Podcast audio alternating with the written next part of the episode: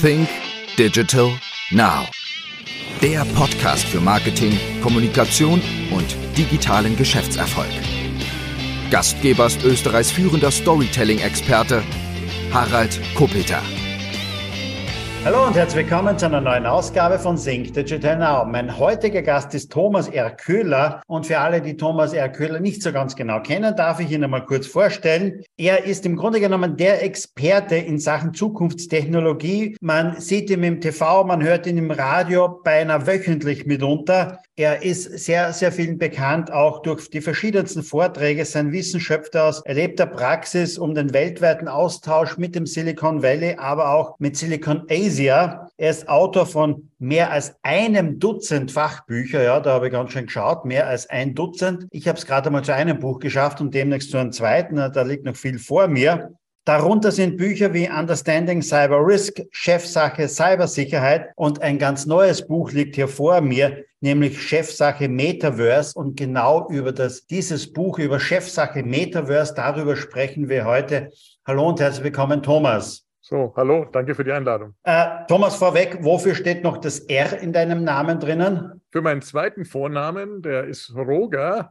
Äh, ganz einfach, weil man mit Thomas Köhler, ja, ich sag mal, fast so viel, so viele Namensverwandte hat wie Hansi Schmidt oder Hansi Müller. Ähm, und äh, es in der Re Vergangenheit eine Reihe von lustigen Verwechslungen gab. Also in Deutschland zum Beispiel gab es einen Bundesliga-Fußballspieler, einen äh, Rodel-Olympioniken und äh, den Mr. Germany. Wir sehen uns gerade hier bei der Aufzeichnung. Äh, das bin ich erkennbar auch nicht, ja, aber um sich von den anderen Thomas Köhlern zu differenzieren, ist das eine gute Wahl. Es gibt jetzt seit bald bald zwei Jahren den Begriff Metaverse. Geprägt hatten irgendwann einmal 2021, glaube ich, Mark Zuckerberg, nicht? beziehungsweise hat er vorher sein ganzes Unternehmen einmal umbenannt, Facebook in Meta. Und ähm, dann ist es gekommen mit Metaverse. Aber beschreib uns doch einmal aus, in deinen Worten, was verstehst du denn mitunter unter Metaverse, beziehungsweise was sollte man darunter verstehen? Also zunächst vielleicht noch ein paar Worte zu der äh, Geschichte des Begriffs.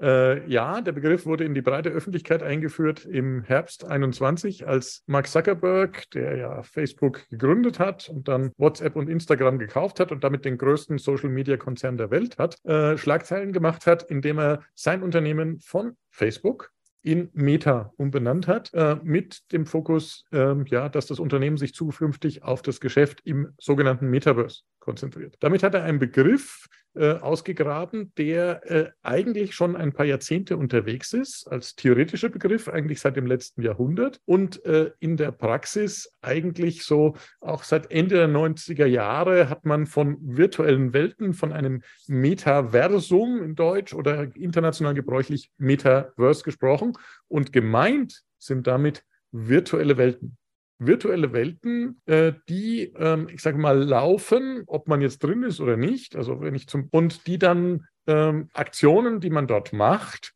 äh, persistent und dauerhaft werden lassen. Also ein Beispiel, ich wähle mich in eine solche virtuelle Welt ein, das kann ich zum Beispiel mit einer 3D-Brille tun und äh, pflanze dort einen virtuellen Baum und gehe dann wieder raus und wenn ich dann zwei Jahre später in diese virtuelle Welt wieder reinkomme, dann ist im Idealfall dieser Baum nicht nur da, sondern auch schon um zwei Jahre gewachsen. Also wir haben quasi jetzt was anderes als ein Videospiel, wo ich auf Pause drücken kann, sondern wir haben eine Welt, eine sehr virtuelle Welt und die findet statt, egal ob wir da sind oder nicht. Und das ist der eigentliche zentrale Gedanke des Metaverse. Es gibt, das muss man vorweg sagen, nicht ein Metaverse, sondern eine ganze verschiedene äh, Systeme, die alle, ich sage es mal, ein Metaversum der Zukunft werden wollen. Jetzt ist ja in meiner Erinnerung noch Second Life. Das war vor 15 Jahren, 20 Jahren oder so etwas. Das war, war das nicht so, könnte man sagen, das erste Metaverse eigentlich? Äh, der, der erste große Gedanke in der Richtung ist tatsächlich Second Life. Second Life ist eine virtuelle Welt, die man über den Browser erschließt äh, und in der man quasi in einer Art simulierten 3D-Umgebung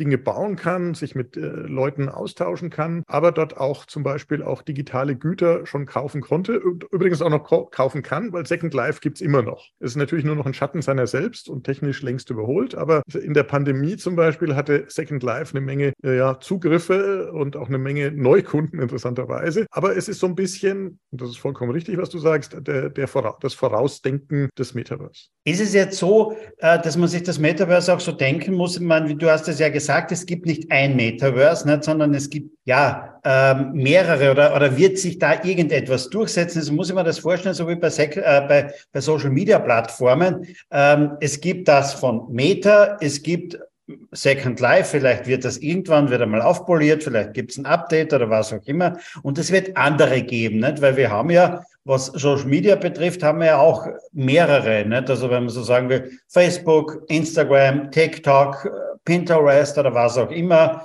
Zwischendurch kommen andere daher, verschwinden auch wieder. Wird es so sein, dass es da mehrere Welten gibt? Oder wird man, wird man sich irgendwann vielleicht auf eine einigen oder so etwas? Also die äh, aktuelle Diskussion ist eher so, dass äh, jedes größere Technologieunternehmen und manches kleinere auch versucht, eine eigene virtuelle Welt zu schaffen. Also wir werden eine virtuelle Welt von äh, Meta sehen, die sehen wir schon, also mindestens eine, das ist Horizon World zum Beispiel. Äh, wir sehen ähnliche Dinge von Microsoft oder von anderen Technologiefirmen, aber den äh, Unternehmen ist allesamt klar, dass es eigentlich im Idealfall ein Metaverse braucht. Und äh, jetzt versucht man über ein äh, Standardisierungskomitee, wo im Prinzip alle wesentlichen Unternehmen äh, mit drin sind, äh, das Ganze sozusagen äh, nicht zu einem Metaverse zu bringen, sondern äh, interoperabel zu machen. Auf Deutsch gesagt, wenn ich jetzt in dem einen Metaverse mich einwähle und äh, bin jetzt bei Horizon Worlds vielleicht privat und dann gehe ich in das Microsoft Teams Metaverse, weil ich dort eine Konferenz habe oder vielleicht den Podcast der Zukunft aufnehme, dann äh, soll ich sozusagen ohne Neuanmeldung automatisch rübergehen mit all den Dingen, die ich habe, also auch den digitalen Gütern, äh, die ich in einem Metaverse habe, mit meinem Avatar, also meinem virtuellen Abbild, ähm, soll das übertragbar sein. Das ist so die Zukunftsvorstellung. Äh, wir werden äh, schauen, wie das tatsächlich funktioniert. Ja? Äh, Im Augenblick ist es noch so ein bisschen holperig, aber, aber die Richtung stimmt. Wenn du jetzt schon sprichst von Zukunftsvorstellung mitunter, was ist im Grunde genommen das Ziel hinter dem Metaverse? Was ist das Ziel hinter, hinter Mark Zuckerberg, dass er sagt, okay, Metaverse wollen, erschaffen wir, da wollen wir dann die, die Menschen reinbringen mitunter in diese virtuelle Welt. Was ist das Ziel dahinter? Es geht, wie schon bei Social Media, um Aufmerksamkeit, nämlich um deine und meine und unser aller Aufmerksamkeit. Äh, je mehr Aufmerksamkeit man auf eine Plattform konzentrieren kann, umso mehr Werbung kann ich verkaufen, umso gezielter Werbung kann ich verkaufen. Das ist ja das Geschäftsmodell von sämtlichen Diensten im Prinzip äh, bei Meta oder vormals Facebook oder auch bei vielen anderen äh, Unternehmen. Das heißt, es geht darum, eine Plattform zu schaffen, die so attraktiv ist, dass Menschen freiwillig mehr und mehr Zeit verbringen. Und das, das, das ist letztendlich der einzige Grund, weswegen das, das Ganze da passiert, ähm, äh, im Kern dieser großen Plattformen. Natürlich gibt es auch andere Ansätze, etwa im Business-Umfeld sowas zu machen. Im Business-Umfeld äh, etwa, äh, stellt man sich vor, Microsoft Teams kennen wir alle als äh, Möglichkeit, miteinander zu kommunizieren, also ähnlich wie Zoom zum Beispiel in Videokonferenzen und ähnliches. Und Microsoft möchte, dass man in diese virtuellen Besprechungen in Zukunft reinlaufen kann. Ja, das möchte Zoom auch, äh, aber wir werden sehen, wer da das Rennen macht. Das ist dann das Business Metaverse und da ist das Geschäftsmodell vielleicht ein bisschen anders, weil man dann dazu möglicherweise doch ein Abonnement braucht. Also außer jetzt die Anwendung, ich war selber schon einmal als Vortragender jetzt so in einem Metaverse-Programm drinnen, als Avatar denn auch und andere waren auch so als Avatare mit dabei. Wir sind dann später rausgegangen vom Konferenzsaal äh, in einem Park, nicht, sind später am Abend zu einer Aftershow-Party irgendwo reingegangen. War mal interessant, das kennenzulernen. Aber glaubst du, dass das äh, mitunter so sein wird, dass wir, ich sage mal, Konferenzen so abhalten werden, ähm, Kongresse so abhalten werden, so in naher Zukunft bereits? Oder welche praktischen Anwendungen würdest du im Vordergrund jetzt mal sehen? Also ich möchte nochmal noch mal sagen, es gibt eine Unterscheidung zwischen den Business-Anwendungen äh, und den, den Anwendungen letztendlich, die mich als Endverbraucher äh, interessieren äh, oder zum Beispiel den Anwendungen, die auf Endverbraucher zielen. Also zum Beispiel ein virtuelles Autohaus äh, ist äh, eine Sache, die viele Automarken schon machen oder virtuelle Turnschuhe. Äh, damit wird ein Haufen Geld verdient, virtuelle Güter. Also das sind die Dinge, die in dem privaten Umfeld dann passieren. und da merken wir im privaten Umfeld, da ist die Attraktivität im Augenblick so mittelgut. Äh, es gibt einen äh, Stamm, insbesondere junger Leute, äh, die es, es, gewohnt sind, sich zum Beispiel stundenlang in irgendwelchen Videospielen aufzuhalten. Also die dann auch vielfach schon ähnlich sind wie diese virtuellen Welten. Denken Sie an diese dreidimensionalen sogenannten Ego-Shooter-Spiele. Das ist nichts anderes eigentlich als ein Vorläufer eines bestimmten Segments Metaverse. Und die Kundschaft, die erwartet man natürlich auch im Metaverse. Das ist sozusagen der, der eine Bereich und da rekrutieren sich die Teilnehmerinnen und Teilnehmer her. Im Business-Umfeld ist der Ansatz ein bisschen anders. Da gibt es natürlich einen Wettbewerb um die beste Plattform. Aber um zu deiner Frage zu kommen, äh, ist das jetzt äh, die Konferenz der Zukunft? Naja, in der Pandemie haben wir alle gelernt, dass es auch mit einer virtuellen Konferenz geht. Aber wir haben auch gelernt, wie die Einschränkungen sind, weil gerade bei einer sehr realen Konferenz ist der Mehrwert natürlich nicht nur die Vorträge zu hören, äh, sondern der Mehrwert ist, äh, mit dem Kaffee in der Hand äh, sich interaktiv auszutauschen und miteinander zu reden, um sozusagen die Themen voranzubringen. Und das möchte man mit dem Metaverse nun machen, weil man dort natürlich auch so ein bisschen zumindest simulieren kann, diese Art der persönlichen Begegnungen, die man im Konferenzbereich hat. Ähm, wir noch ein bisschen weiter, weil nicht jeder da draußen versteht Metaverse beziehungsweise wie das aussieht mitunter. Also im privaten Bereich, da habe ich mitunter eine VR-Brille auf, oder? Und so und, und ähm, kann mitunter vorne gebe ich so mein Handy noch mitunter rein nicht? und dann bewege ich mich so im virtuellen Raum, oder? Genau. Das wesentliche Zugangswerkzeug zu den virtuellen Welten ist, das ist so die Idee, eine 3D-Brille oder eine Technologie, die dreidimensionales äh, räumliches Sehen ermöglicht. Ja, langfristig gibt es ja da Gedanken, man baut direkt eine Schnittstelle ins Gehirn. Das ist natürlich vollkommen Science Fiction ja, äh, im Augenblick. Aber für den Augenblick ist es ist es schon eine, äh, die Technologieidee, dass man diese 3D-Brillen, die man seit Jahren ja kennt und die es auch zum Beispiel bei Videospielen schon gibt und die man für ein paar hundert Euro auch jetzt im Elektronikmarkt kaufen kann, dann nutzt als Zugangstechnologie für das Metaverse als wesentliche Zugangstechnologie. Das ist der sogenannte Virtual Reality, weil die Realität wird quasi virtualisiert und simuliert. Es gibt da noch andere äh, Wege, Metaverse äh, Themen ähm, zu visualisieren. Das eine ist dann Augmented Reality, das heißt, es wird was überblendet in meine Realität. Das findet dann gedanklich meistens auch mit einer Brille statt. Da ist noch nicht so viel am Markt. Äh, und das dritte ist, ja, man bildet es quasi ab äh, auf einem Webbrowser und dann am Ende des Tages auf einem Telefon, ähm, Smartphone, was ja natürlich jeder heute in der Tasche hat. Und da könnte ich mir auch vorstellen, dass in den nächsten Jahren was passiert, weil die Smartphones sehen zwar jetzt alle gleich aus. Das heißt, ob ich, egal ob ich ein iPhone oder ein Google Pixel Disclaimer, ich habe beide äh, verwende, ja, also iPhone oder Android spielt keine Rolle. Es ist immer so ein, wie so ein Stück Schokolade, so ein Schokoladentafel äh, und darauf habe ich dann ir irgendeinen Bildschirm, der ist im Augenblick zweidimensional. Die Firma Amazon hat vor Jahren mal versucht, ein 3D-Bildschirm für Handys zu pionieren. Das Gerät wurde aber nie wirklich vermarktet und wird dann vom Markt genommen. Die Technologie war nicht reif. Ich persönlich könnte mir gut vorstellen, dass das für, ich sage jetzt mal, den Allerweltsgebrauch des Metaverse in vier, fünf Jahren äh, das wesentliche Werkzeug ist, dass man sich gar nicht mit einer Brille oder sowas aufhält, sondern dreidimensional eigentlich mit diesem kleinen Brett vom Kopf dann agiert. Ich bin mitunter so ein kleiner Science-Fiction-Fan auch und habe früher ganz gerne Raumschiff Enterprise angesehen. Nicht? Und vor allem bei Raumschiff Enterprise, The Next Generation, gibt es so die Holodecks. Das waren so Räume, wo man hineingegangen ist nicht? und hat das einfach den Raum dann gesagt, nicht?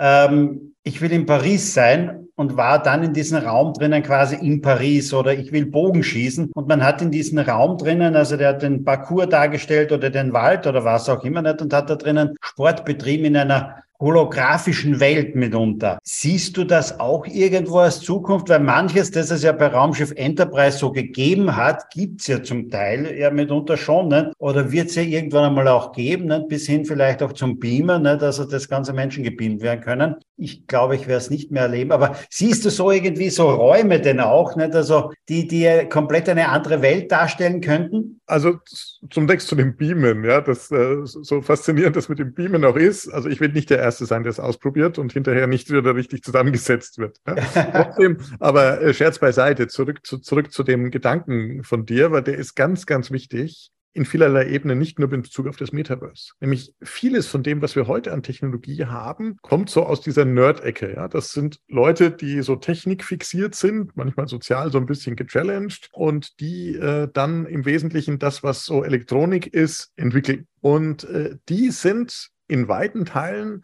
äh, genauso so ein bisschen wie du und ich, ja, hast gerade deine Faszination für Raumschiff Enterprise gestanden, ne? äh, die sind so ein bisschen äh, allesamt beeinflusst natürlich von diesem äh, Science-Fiction-Genre. Äh, und deswegen ist es so, dass vieles von dem, was man für die Zukunft vorstellen mag, äh, das ist schon, schon da, das ist quasi im Science-Fiction erdacht und irgendwann ist die Technologie dann so weit und dann kommt es dann auch, wie dieser legendäre Communicator aus diesem Raumschiff Enterprise. Die Älteren unter den Zuhörerinnen und Zuhörern werden sich noch erinnern, es gab von Motorola mal einen Welterfolg, ein Mobiltelefon, was man aufklappen konnte, also im Zeitalter vor der Smartphones. Das ist im Prinzip Prinzip genau das, das Look and Feel von diesem Communicator und da hat man dann das erste wirklich äh, massenmarkttaugliche Statussymbol Mobiltelefon draus gebaut. Und genauso sehen wir das jetzt auch bei dem Metaverse. Ich sehe noch nicht das Holodeck, da fehlen uns so ein bisschen noch die Technologien dazu. Äh, da wird eher die 3D-Brille, über die wir gerade gesprochen haben, äh, im Augenblick das äh, ja, Tool of Choice sein. Aber natürlich ist es eigentlich ein Holodeck mit ein bisschen mehr Technik, wo wir dann reinlaufen unser Metaverse, äh, egal ob das jetzt im privaten oder im beruflichen ist. Welche Branchen sind für dich ganz weit vorne bei der Nutzung vom Metaverse jetzt? Welche Branchen siehst du da, die im Grunde genommen als erstes mit dabei sind? Es gibt ja schon mitunter 3D-Visualisierungen bei Küchenplanungen oder, oder Raumplanungen, Einrichtungsplanungen oder sonst etwas, aber, aber welche Branchen sind für dich da ganz weit vorne zu reihen? Also zunächst mal äh, sind es immer die innovativen Branchen und die Fashion-Industrie. Also ich lasse jetzt mal diese Plattformbetreiber weg. Ja? Also die Plattformbetreiber, die Googles, Facebooks, äh, Apples und so weiter dieser Welt, die sind natürlich technologisch vorne und die liefern sozusagen die Grundlage. Aber das Spannende ist, auch für die Anwendung, die wir in Europa oder im äh, deutschsprachigen Raum zum Beispiel sehen wollen, äh, was kann man denn damit machen? Ja? Und da gibt es einige sehr, sehr schöne Beispiele aus, gerade aus Europa, die zeigen, Moment mal, äh, als Early Adapter kann ich zum Beispiel virtuelle Güter liefern. Ja, also die, sowohl die Sportartikelfirmen Adidas als auch der US-Konkurrent Nike oder Nike, die sind sehr aktiv und bieten sozusagen virtuelle Turnschuhe an. Die Firma Nike hat sogar eine Firma gekauft, die nur virtuelle Turnschuhe äh, jeweils entwickelt hat und nie einen einzigen Turnschuh produziert hat, also einen realen Turnschuh zum anziehen. Äh, und äh, darüber machen die enorme Geschäfte. Viele Millionen.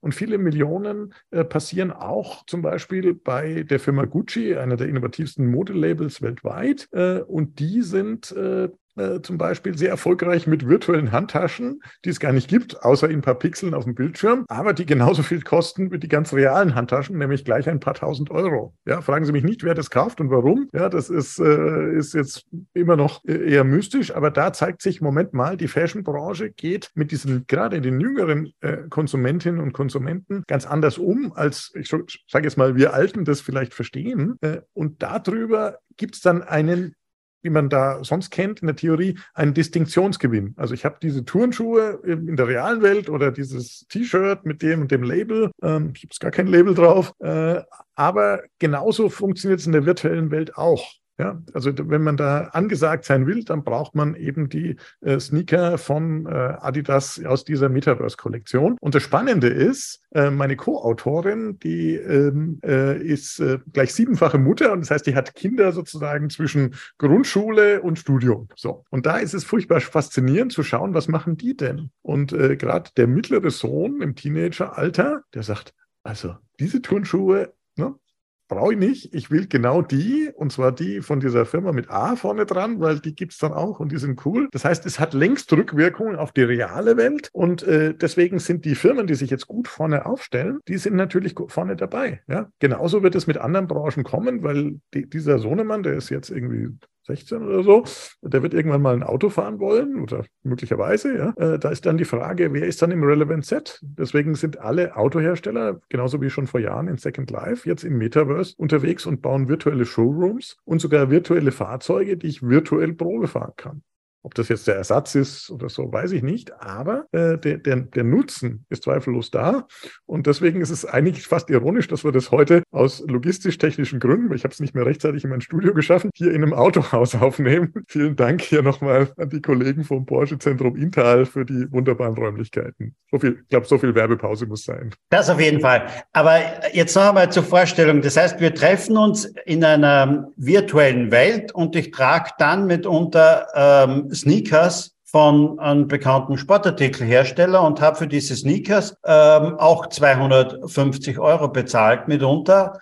und äh, habe die aber nicht zu Hause in meinem Schuhschrank oder nicht äh, wirklich an meinen Füßen, sondern nur in der virtuellen Welt. Nicht? Und ja, gut, muss ich mich daran gewöhnen, an diesen Gedanken. Nicht? Also, ähm, so, so, so sieht es aus bei, bei innovativen Kon Konsumentinnen und Konsumenten, dass es tatsächlich eine Zahlungsbereitschaft gibt für rein virtuelle Güter. Aber es immer öfter, glaube ich, sehen wir dann, dass, dass wir den Bezug dann auch haben zur realen Welt. Und das ist dann auch ganz volkstümlich. Also jetzt gerade ähm, äh, hat zum, zum Valentinstag, glaube ich, Zara, die große Textilkette äh, aus Spanien, äh, eine zweite ähm, Kollektion rund ums Metaverse vorgestellt mit virtuellen Gütern und ganz realen Gütern. Das heißt, da gibt es dann irgendwelche re realen Anhänger und whatever, äh, Outfits und Schuhe und Zeug. Und auch der wesentliche Konkurrent, HM aus Schweden, hat äh, auch vor einiger Zeit eine Metaverse-Kollektion rausgebracht, immer mit ganz realen Gütern. Und das Faszinierende war, zumindest bei diesem ersten Wissen, wissen wir, äh, in beiden Fällen waren diese ganz realen Kollektionen bereits am allerersten Verkaufstag ausverkauft. Das heißt, äh, diese Brücke zu schlagen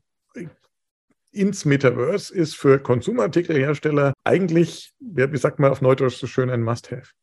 Und jetzt eine kurze Unterbrechung in eigener Sache und in wichtiger Sache mitunter. Denn für alle Unternehmer, für alle Führungskräfte da draußen gibt es immer einige Themen, die aus meiner Sicht besonders wichtig sind. Und das sind die Themen einfach Sales, Marketing, Kommunikation und Unternehmertum. Und dafür gibt es Jahr für Jahr den Fresh Content Kongress. Und es gibt heuer den sechsten Fresh Content Kongress in Graz am 20. April. Und da kommen wieder ganz, ganz tolle Speaker nach Graz. Es wird ein Tag werden voller Inspiration, voller Motivation für dich, für dein Business mit vielen frischen neuen Ideen. Mit dabei sind beispielsweise Martin Limbeck, einer der stärksten, größten Vertriebspersönlichkeiten aus dem deutschsprachigen Raum. Mit seinem neuen Buch Dodoland und mit seinem Vortrag dazu. Es wird mit Sicherheit ganz, ganz toll werden. Mit dabei ist Felix Tönnissen. Viele von euch kennen ihn vielleicht als Start-up-Coach aus Höhle der Löwen auch, äh, wo er die Teilnehmer mitunter gecoacht hat von der Bühne, von verschiedensten Veranstaltungen. Er ist mit dabei zum Thema Marketing. Ein geborener Verkäufer mitunter, wobei es ja so ist, als geborener Verkäufer, du musst nicht als Verkäufer geboren werden, sondern du kannst als Top-Verkäufer dich einfach trainieren lassen auch mitunter, beziehungsweise dich dazu entwickeln, ist mit dabei Philipp Semmelroth. Philipp Semmelroth, ein Unternehmer, der ein, ja, ein Unternehmen, zwei Unternehmen mitunter aufgebaut hat, irgendwann diese Unternehmen verkauft hat und jetzt sein Wissen aus über 20 Jahren als Unternehmer weitergibt in den verschiedensten Vorträgen, in den verschiedensten Coachings mitunter, aber auch auf der Bühne. Und das wird er auch beim Fresh Content Kongress machen. Mit dabei ist Yvonne de Barg zum Thema Körpersprache. Körpersprache ist in Verhandlungen, in der Kommunikation ein ganz wesentliches Thema. Und wenn wir schon im Bereich der Kommunikation sind, da ist es natürlich auch ganz, ganz wichtig, richtig rhetorisch gut drauf zu sein. Und das ist das Spezialgebiet von Michael Ehlers, einer der bekanntesten Rhetoriktrainer aus Deutschland. Und ich werde einiges zum Besten geben von meinen 151 Stories, die es demnächst auch als Buch geben wird mitunter. Und das alles von 9 bis 18 Uhr beim Fresh Content Kongress am 20. April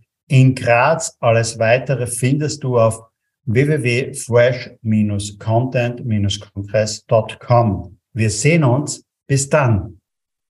Also ich kann mir das insofern schon vorstellen, wenn man sagt, okay, ich probiere das jetzt einmal aus im Metaverse, in dieser, in dieser ähm, digitalen Welt. Und wenn mir das gefällt, ne, dann kann ich das real auch erwerben, als, als realen Sneaker oder, oder als realen Anzug vielleicht oder was auch immer, nicht? oder Sportgerät und das alles, dann macht es für mich Sinn. Ich bekomme dann quasi, was ich dort bezahlt habe, vielleicht als Gutschrift oder so etwas für das Reale, dann, dann kann ich das mitunter mitnehmen auch. Gehen wir vielleicht in eine andere Branche rein, nicht? wo man sagt, okay, das, äh, da können Sie uns vielleicht ein bisschen mehr helfen. Wie siehst du das im Bereich von Medizin oder so etwas? Also es gibt ja schon mitunter, man sieht immer so, ähm, jemand, ähm, es, es sind leitende Ärzte mitunter live dabei mit Kameras und sagen einem anderen an, wie er denn das mitunter zu, wie er, wie er bei der OP äh, das und das macht. Aber wie, wie stelle ich mir das in einem Metaverse vor? Gibt es da Anwendungen, die vielleicht schon real sind oder real werden? Äh, es gibt und auch da auf verschiedenen Ebenen. Also es gibt sowohl äh, mit äh, 3D-Technologie unterstützte Fernoperationen, wo also ein Spezialist zum Beispiel als Arzt äh, ganz woanders ist, in einer ganz anderen Stadt, vielleicht auch in einem anderen Land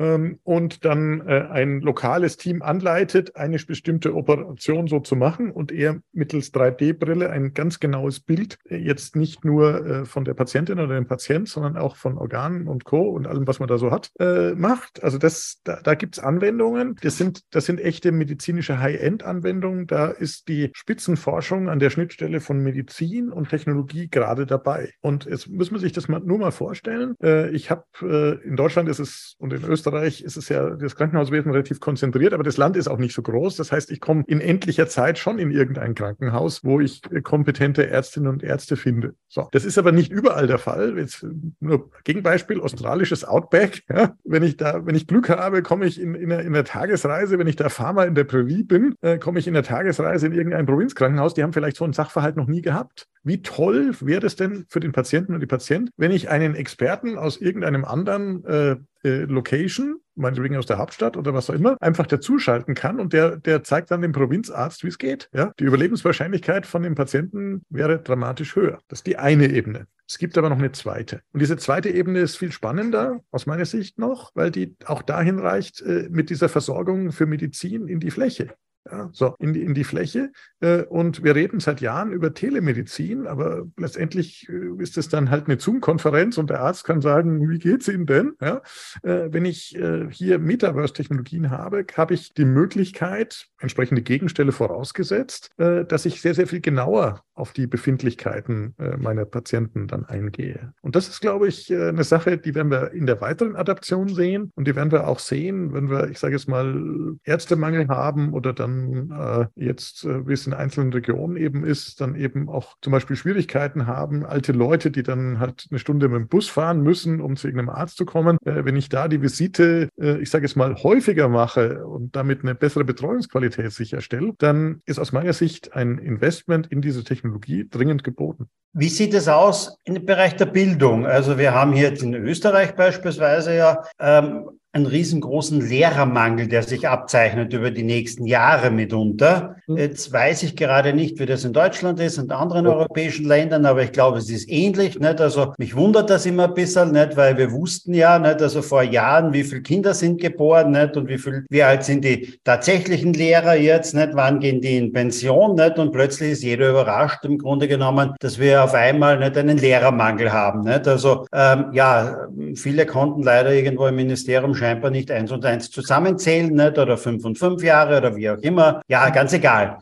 Wird uns da das Metaverse mitunter helfen können? Wird uns das mitunter retten können? Vielleicht vor auch ein Lehrermangel oder so etwas? Ähm, wie, wie, wie sieht das aus? Also ich weiß nicht, ob es uns retten kann. Ich, also das würde ich mal bezweifeln, weil natürlich die Betreuungsqualität im Prinzip wesentlich davon abhängt, äh, wie viel auf den Lehrkörper, wie viel äh, Schülerinnen und Schüler ko kommen. Ja, ich sage es mal bewusst abstrakt Lehrkörper. Ja. Und äh, also pro Person sozusagen. Ich glaube, dass dieses Personenverhältnis eine ganz wichtige Sache ist und auch diese äh, Klassenzusammenhalt. Wir haben aber trotzdem in der Pandemie alle gelernt, dass Fernunterricht möglich ist. Ja, nicht so gut wie ein realer Unterricht, ganz klar. Äh, und auch mit den, ich sage jetzt mal, sozialen Folgen des, der Vereinsamung und, und den folgenden Problemen daraus. Aber grundsätzlich ist es möglich, das zu tun. Und grundsätzlich ist es auch möglich für äh, jetzt Leute aller Altersklassen, die was lernen wollen, äh, nun Internettechnologien zu nutzen. Ja, ich muss jetzt nur äh, egal ein Thema raussuchen. Ich finde bei YouTube zum Beispiel jede Menge äh, Videos, wie ich jetzt angefangen von meinem Fahrrad repariere oder jemand erzählt mir von der Humboldt-Universität irgendwas über die, die wichtigsten Thesen der großen Philosophen. Habe ich mir gerade angeschaut zum Beispiel. Faszinierend. Ja, so.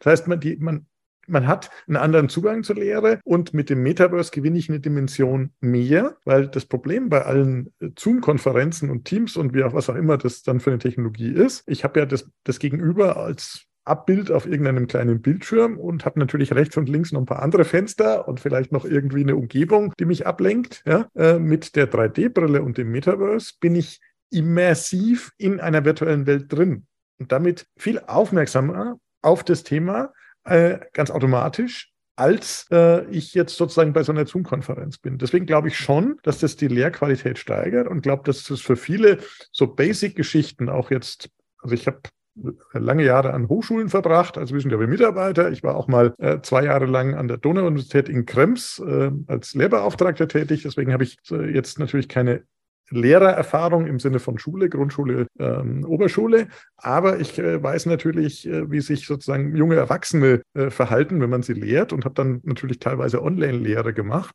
Aber äh, klar ist, es gewinnt mit mehr Immersion mehr Qualität. Ja, den Mangel, wenn wir vielleicht so ein bisschen begrenzen, indem wir knappe Fächer dann halt zusammenfassen und mehr Leute sozusagen eine Vorlesung oder einen, einen Vortrag oder eine Stunde machen lassen. Aber ich sag mal, den, das, das Grundproblem, ich glaube, da sind wir uns einig, wenn wir damit nicht killen.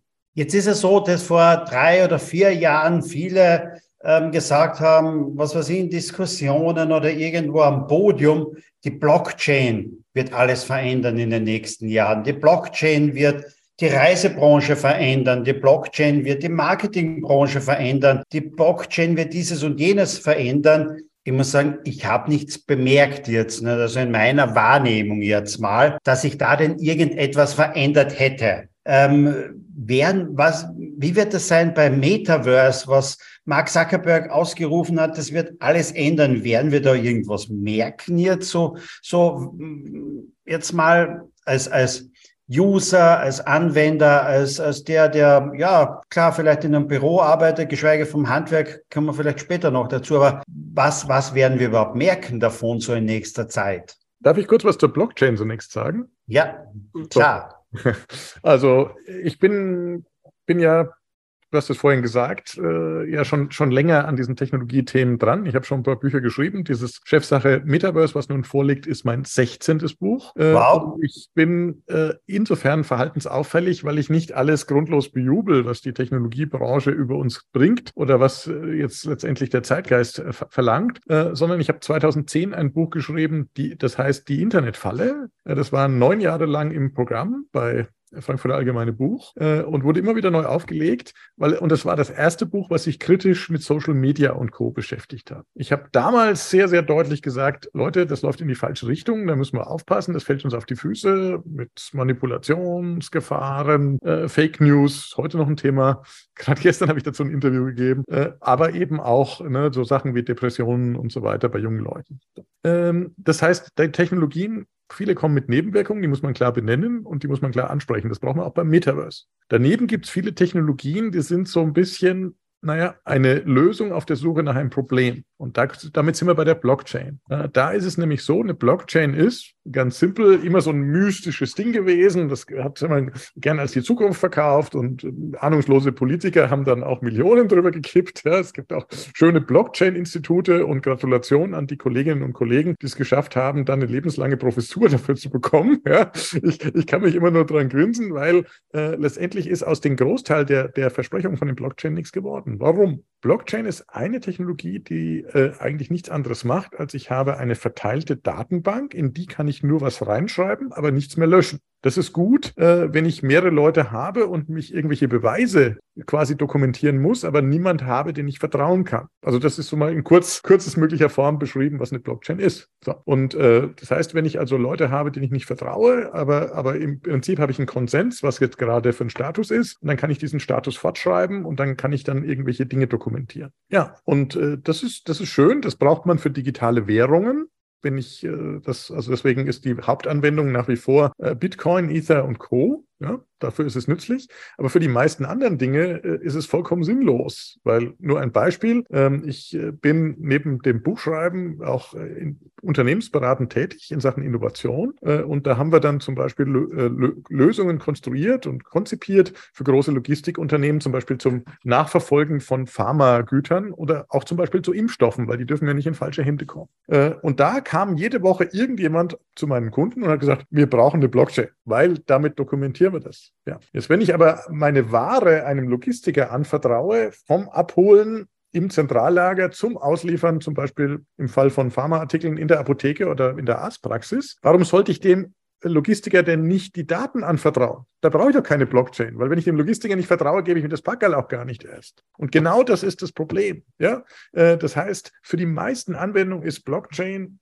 vollkommen sinnlos und im besten Fall noch viel zu groß, weil die Rechnerleistung, die ich dafür brauche, ganz enorm ist. So. Und damit äh, haben wir hier so ein bisschen so eine Delle in dem Innovationsglauben. Bei dem Metaverse, glaube ich, ist es ein bisschen anders gelagert. Natürlich ist es auch eine Sache, die, äh, ich sage jetzt mal, seit Jahren rumspukt und seit Jahren äh, wird uns immer wieder versprochen, Virtual Reality ist die Zukunft. Ja, jetzt ist es das Metaverse. Äh, ich bin mit meinen gut 20 Jahren in dem Themenfeld eigentlich der Meinung, ja, es könnte jetzt sein, weil die Technologie, und das ist ein ganz wichtiger Gedanke, ist jetzt gut genug und einfach genug und intuitiv genug.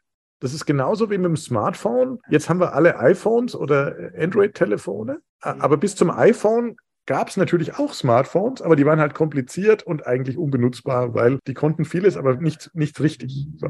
Und genau hier ist für uns das Entscheidende, was müssen wir, müssen wir denken, wenn wir eine Technologie dabei beobachten, ob und wann die sich durchsetzt. Das Einzige, was wir bedenken müssen, ist, wann ist es gut genug, dass es für den Massenmarkt was ist. Und da bin ich davon überzeugt, dass wir in dem Metaverse an einer Schwelle stehen, wo das plötzlich spannend ist. Es fließen hinreichend viele Investitionen rein, viele Milliarden investiert allein Facebook oder wie die Firma nun heißt, Meta da rein. Das heißt, da ist so viel Bewegung drin. Das Ganze hat so viel Momentum. Äh, das müsste mit dem Teufel zugehen, wenn das jetzt wieder abprallt.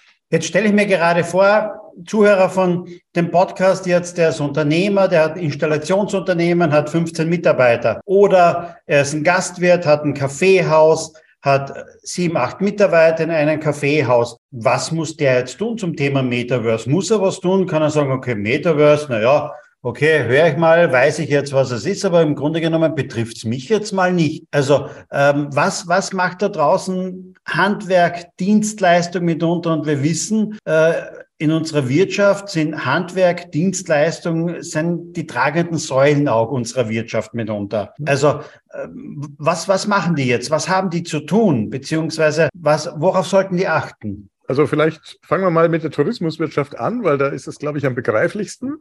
Die Tourismusbranche ist ja eine ganz wichtige Branche, ähm, auch und gerade für Österreich. Und ähm, ich komme auch gerade vom Skifahren aus Kitzbühel, also insofern äh, passt alles. Ja. Ähm, alles und, richtig gemacht. Äh, ja, beste, beste Location ever. So. Und äh, da äh, ist es so, die, die Tourismus- und Hotellerie hat in der Vergangenheit viel falsch gemacht. Nämlich bei der ersten Internetwelle äh, hat man eigentlich gesagt, ja, Internet, die Leute buchen mit dem Telefon und wir haben auch noch einen Fax und so weiter. Und was dann passiert ist, weiß jeder von uns, nämlich da wurden dann plötzlich die großen Plattformen in Deutschland HRS, international Booking und Trivago und wie sie alle heißen, äh, plötzlich groß und lauter Plattformen, die eigentlich überhaupt keine Hotels betreiben, aber es beschlossen haben, sozusagen, wir saugen den ganzen Hotelmarkt auf. Wenn man heute nach einem Hotel sucht, tut man sich inzwischen schwer, die hoteleigene Website, die es ja meistens gibt, zu finden, weil diese ganzen Plattformen bauen zu viel drumherum, sodass äh, die äh, Interessierten und die Urlauber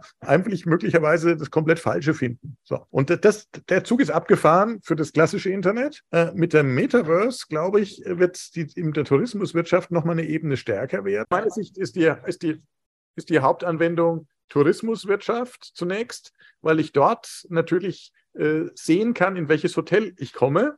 Ja, und wie das Hotel tatsächlich aussieht, wie die Zimmer aussehen, wie die Lobby aussieht, wie der Pool und der Spa und was auch immer da noch da ist, der Skilift dazu äh, aussieht. Ähm, weil jeder von uns weiß, äh, das, was man sonst im Internet schreibt, äh, das ist manchmal geduldig. Ja? Also die, die Fotoaufnahmen von dem Hotel, ja, da sieht man dann doch nicht die Bahnstrecke vor dem Haus und so weiter. Äh, das heißt, mit dem Metaverse kann ich einerseits einen Anreiz schaffen, irgendwo hinzufahren, weil ich sage, guck mal, das ist meine tolle Saunalandschaft und die ist Weltklasse, niemand hat so eine. Möchtest du die mal live anschauen? Jetzt buch, klick zur Buchung hier. Ja? Also deswegen bin ich davon überzeugt, dass im hochwertigen Tourismusgeschäft, egal ob das jetzt Skigebiet oder Taucherurlaub ist, äh, dass das ein großes Ding sein wird und dass irgendjemand sich draufstürzt und das sollte dann, ich sage jetzt mal, der innovative Hotelier oder seine, äh, seine Kinder oder seine Gemahlin, wer auch immer das in dem Haus macht, dann auch sein. Bei dem klassischen, ich sage jetzt mal, äh, Installateurbetrieb sehe ich das noch nicht. Ja, da reicht ja auch meistens, weil man den kennt und Handwerker sind knapp, da reicht ja meistens eine Website, wo draufsteht, wie man die Telefon telefonisch erreichen kann und, und so weiter. Ähm, und äh, also da, da braucht man das nicht. Äh, ich glaube aber, dass wir in vielen Unternehmen das trotzdem brauchen, nämlich nicht nur bei den Schulungen, ne, da sind wir ähnlich wie bei der Ausbildung von vorhin, sondern Das ist furchtbar spannend, auch und gerade wenn es um so äh, zum Beispiel technische Prüfungen geht oder so. Also wir haben zum Beispiel einen Kunden, das ist eine große internationale Prüforganisation, äh, und die hatten das Problem, dass sie während Corona ganz einfach durch die Reisebeschränkungen nicht nach China ihre Ingenieure schicken konnten, um irgendwelche Fabrikanlagen zu prüfen. Und da kam man dann auf die Idee, dass man das visualisiert und in einem Callcenter, in dem Fall in Köln, äh, dann der Ingenieur sitzt, der sonst in China wäre. Und vor Ort ist jemand, der hat dann halt ein Gerät. In der Not war das jetzt mal ein iPad mit einem Stück Software drauf. In Zukunft ist es tatsächlich dann auch eine 3D-Brille für den Ingenieur. Äh, und der, der läuft dann quasi durch und wird quasi ferngesteuert und prüft dann was. Ja. Die Anwendungen sind vielfältig. Ja. Muss denn immer der Aufzugsmonteur Monteur zwei Stunden anfahren, wenn im Aufzug was steht. Da kann man auch dem Kunden eigentlich sagen, guck mal, jetzt nimmst du das Ding, hältst es mal so hin, hältst es mal so hin, dann sehen wir die Daten und dann kommen wir gleich mit den richtigen Ersatzteilen. Das wird das Handwerk beeinflussen, ganz klar, aber das kommt dann eher von den Lieferanten, also der Aufzughersteller für den Aufzugmonteur oder der Hersteller von irgendwelchen Heizungen für den Heizungsmonteur. Also die werden sich alle mit dem Metaverse beschäftigen. Früher oder später trifft es jeden. Gibt es irgendwelche Branchen, die vielleicht auch dadurch bedroht sind? Ich habe auch schon gelesen. Also die Reisebranche muss vielleicht aufpassen, weil ich kann ja quasi in meinem Metaverse reise ich ja nach Rio und brauche eigentlich nicht mehr wirklich hinfliegen, sondern ähm, ich bin ja schon dort, ich kann in Rio spazieren gehen oder sonst etwas und ich brauche gar nicht mehr hinfliegen. Glaubst du, wird das so sein? Also ich, ich glaube, es wird ein Segment für virtuelle Erlebnisse geben. Ja, ob das jetzt äh, sozusagen die, die virtuelle Beachparty ist, mit der, wo ich mich dann mit irgendjemand treffe, ja, der virtuelle Single-Urlaub. Ja, die Frage ist ja zum Beispiel, was nach, was kommt nach Tinder und den ganzen Online-Dating-Plattformen? Da würde ich mir erwarten, dass es sowas wie ein Metaverse gibt. Äh, aber Reisen wird es nur im kleinen Segment ergänzen und nicht ersetzen. Also ich glaube nicht, dass wir Reisen äh, ersetzt, tatsächlich ersetzen in der Form, dass jemand irgendwie ins Flugzeug steigt und dann nach, nach Gran Canaria fliegt äh, und sich das jetzt nur noch virtuell gibt. Äh, da müsste schon viel passieren. Ich sage jetzt mal äh, irgendwelche ähm, klimabedingten Flugausfälle oder Flugverbote, äh, die dann, dann könnte das, das tatsächlich einen Boom erleben. Wir du hast es gerade ges gesagt, ja. also so äh, Plattformen wie Tinder, ähm, die es dann vielleicht nicht mehr braucht, aber die werden sich doch vielleicht eher weiterentwickeln, so dass die eben auch genau das anbieten, oder? Dass man sich quasi in einen virtuellen Raum trifft, aber im Grunde genommen dann in irgendeiner Form real dort ist, hoffentlich nicht irgendwie nur dargestellt als Avatar, nicht? so dass man somit unter Fake-Accounts ja wieder nicht erkennt, nicht? sondern es soll schon sehr, sehr realistisch sein, oder? Äh, Im Idealfall ist es das. Ja. Also im Idealfall ist es relativ realistisch. Wir haben haben aber natürlich äh, in dem Bereich äh, jetzt äh, des, des Online-Datings, den haben wir jetzt ja gerade gestreift, äh, ne, so, sowieso eine Entwicklung. Da gibt es seit einigen Jahrzehnten Plattformen, da füllt man dann irgendwelche Fragebögen aus und dann wird angeblich irgendwie gematcht, eine passende Partnerin, ein passender Partner oder was auch immer. Äh, und das wurde ja im Prinzip in den letzten Jahren mit der Fixierung auf das Smartphone durch Tinder, Bumble und einige andere Plattformen ausgelöst, wo es nur noch ums Visuelle geht. Ja, das sind die ganzen Informationen, was was macht jetzt jemand und was hat er angekreuzt im Fragebogen, vollkommen unwichtig. Da geht es eigentlich nur, ist das Bild attraktiv oder nicht und dann wird nach rechts oder links gewischt. Ja, vollkommen faszinierender äh, Viehmarkt eigentlich, den wir, das, den wir das sehen. Und natürlich ist das jetzt auch so auf so einer Art Höhepunkt und die Frage ist, was, was bringt da die neue Technologie? Und ich glaube, dass es da so, so eine Art Metaverse Speed Dating oder ähnliches geben wird. Und es wird nicht, und das ist wichtig, nicht notwendigerweise die Firma sein, die jetzt äh, irgendwie Tinder betreibt oder Parship betreibt oder Elite-Partner oder was da alles gibt, sondern das kann wieder eine ganz andere Firma sein, weil das eine neue Denke erfordert und eine neue Mache und damit auch neue Chancen für neue Firmen gibt. Und damit sind wir bei dem Punkt, was so ein Mittelständler auch noch helfen könnte im Metaverse. Ja? Einfach mal selber zu denken und sagen, mein Geschäftsmodell ist schön, ja, aber vielleicht habe ich noch ein anderes Geschäftsmodell. Vielleicht habe ich mit an der Schnittstelle zwischen dem, was ich weiß und was jetzt technisch geht, kann ich plötzlich was Neues machen. So. Und das ist das eigentlich Spannende, weil so entsteht Innovation, so entsteht Zukunft und äh, so entsteht äh, hoffentlich äh, irgendwann dann auch mal vernünftige Arbeitsplätze die, mit vernünftiger Bezahlung und äh, ja, vielleicht auch ganz realen Urlaubstagen. Ja, im Buch ähm, gibt es zu lesen die sieben Schritte ins Metaverse nicht und das, liebe Hörer, lasst sich ganz einfach jetzt einmal darstellen. Ihr geht einfach in die nächste Buchhandlung oder schaut einfach mal rein in eurem PC, in euer Handy und bestellt einfach das Buch, denn irgendetwas etwas muss ja auch noch selber gelesen werden. Denn ansonsten hätten wir ja daraus überhaupt gleich einmal ein Hörbuch machen können. Äh, es gibt ein Hörbuch, wenn ich das ergänzen darf. Es gibt ein Hörbuch für Traditionalisten sogar auf CDs. Wow. Wer das noch ja. Äh, abspielen kann. Ich kann es, glaube ich, glaube ich, nur noch im Wohnzimmer. Und äh, es gibt vor allen Dingen aber auch bei den gängigen Hörbuchplattformen das Buch. Also wird es wahrscheinlich auch bei Audible geben, klarerweise, das zu Amazon ja. gehört. Nicht? Also wir packen die Links einfach auch rein in die Show Notes und somit jeder, für den Audible-Abo hat, nicht? also ich glaube 9,90 Euro. Ich habe selber, weil ich habe schon über 300 Hörbücher, glaube ich, mittlerweile. Sehr gut. Äh, weil ich schon ähm, viele, viele Jahre auch ein Abonnent bin und das sehr, sehr gerne höre. Also dann einfach mal reinhören. Lieber Thomas, herzlichen Dank einmal für den Einblick in das Metaverse, in das Leben vom Metaverse. Ähm, am Abschluss hätte ich vielleicht noch ein paar Fragen zu deiner digitalen Welt, denn mitunter auch. Ähm, wenn wir schon von digitaler Welt reden und wenn wir von Mobile reden, welche drei sind denn deine Lieblings-Apps mitunter auf deinem Handy? Und nicht zu verwechseln mit den meistgenutzten Apps, das müssen nicht unbedingt immer die Lieblings-Apps sein drei Lieblings-Apps. Also ich habe ja sowohl ein iPhone als auch ein Android-Telefon, beides parallel in Benutzung. Also ich bin ein Heavy User. Äh, aber meine absolute Lieblings-App äh, ist äh, Bergfex. Das ist äh, eine, eine App für das Bergwetter und die ist relativ präzise mit Sonnenstunden und wann kommt die Sonne raus, also nicht nur Sonne raus im Sinne von Sonnenaufgang, sondern wann ist wahrscheinlich die Wolken soweit und so weiter. Weil ich, äh, ich lebe im Süden von München, sehr, sehr äh, bergnah, äh, äh kurz, kurz vor Österreich, also zwölf Kilometer bis zur Grenze ähm, und dann am Alpenrand und da bin ich gerne outdoormäßig unterwegs. Das heißt, wenn sich's äh, ausgeht, mal zu Fuß oder mit dem Mountainbike, ohne Motor versteht sich und äh, äh, da ist das Wichtigste, ähm, also so bequem bin ich dann schon, dass ich jetzt nicht unbedingt in den Regen oder Schnee komme.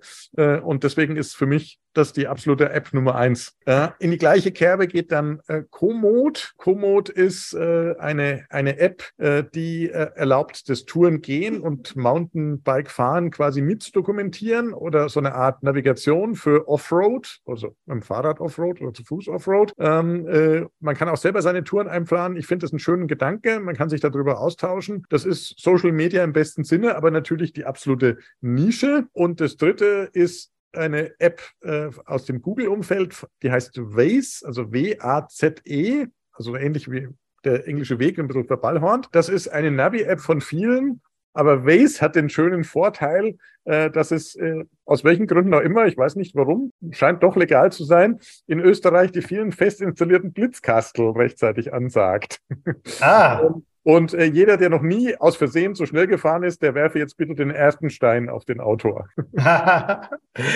Bergfex ist im Übrigen, glaube ich, auch äh, eine, eine österreichische App. Ja. Nicht? Und wenn ich das richtig in Erinnerung habe, in Graz mitunter auch entwickelt worden nicht? und vor ein paar Jahren dann äh, verkauft worden an ein Medienunternehmen, wenn ich das soweit richtig in Erinnerung habe. Du hast gesagt, du hast 16 Bücher geschrieben, aber wie konsumierst du selber Bücher? In klassischer Form, als Buch, auf Kindle oder eher als Hörbuch? Im, im Regelfall, also entweder, also Kindle habe ich wieder abgeschafft, habe ich, glaube ich, drei Stück in irgendwelchen Schubladen oder so. Ähm, das ist, also das elektronische Lesen ist nichts für mich, weil da kann man schlecht annotieren und ich habe ja dann äh, die Tendenz, wenn ich irgendwas äh, lese, dann drin rumzumalen oder irgendwie einen gelben Zettel da reinzukleben, wenn ich das mit den Gedanken wieder mal aufgreifen möchte. Äh, deswegen habe ich dann gedruckte Bücher oder dadurch, dass ich extrem viel unterwegs bin zu Kundenthemen, aber sehr oft natürlich im Zuge der Bücher zu irgendwelchen Vorträgen, eigentlich in ganz Europa, da habe ich natürlich Hörbücher. Ja, und die Hörbücher habe ich natürlich nicht äh, auf dem Kassettenrekorder, sondern auf dem Smartphone mit der entsprechenden App. Eine davon hast du gerade genannt. Und ich habe natürlich auch Podcasts-Apps, alles, alles, was es so gibt. Das heißt, sowohl die Apple-App als auch die von Google auf dem äh, und natürlich dann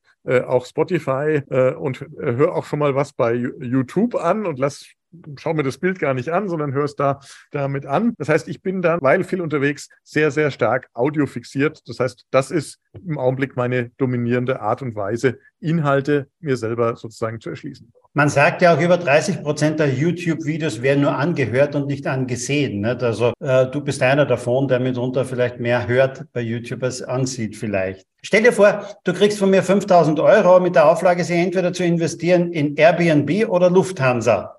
Wo investierst du die 5000 Euro?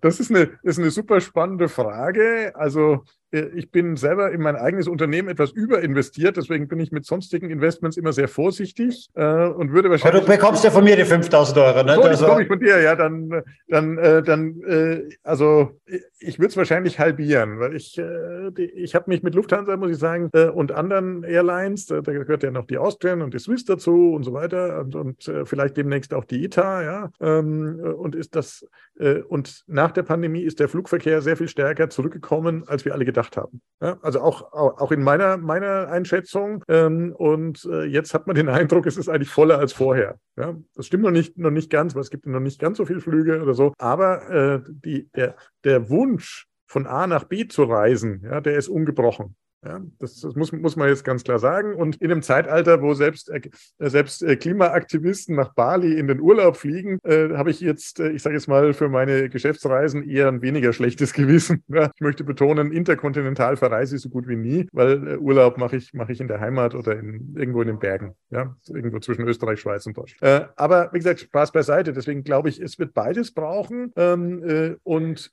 ich würde hälftig in Airline-Aktien investieren und hälftig dann äh, tatsächlich in, ähm, ja, in die Zukunft des des Travels und vielleicht gibt es neben Airbnb dann noch ein spannendes Metaverse Travel Startup. Vielleicht gehen da auch den ganzen 5000 Euro rein. Mal schauen. Mal sehen. Lieber Thomas, herzlichen Dank für das spannende Interview. War ein toller Einblick in das Metaverse, den mitunter auch. Und ich hoffe, wir sehen uns demnächst einmal im realen Leben und nicht irgendwo in der Metaverse. Nicht? Also wäre mir zumindest lieber, nicht in einem Kaffeehaus zu sitzen, bei einem realen Kaffee und einen guten Kaffeeduft mitunter. Es geht nichts über ein Wiener Kaffeehaus, also bin dabei. Wunderbar.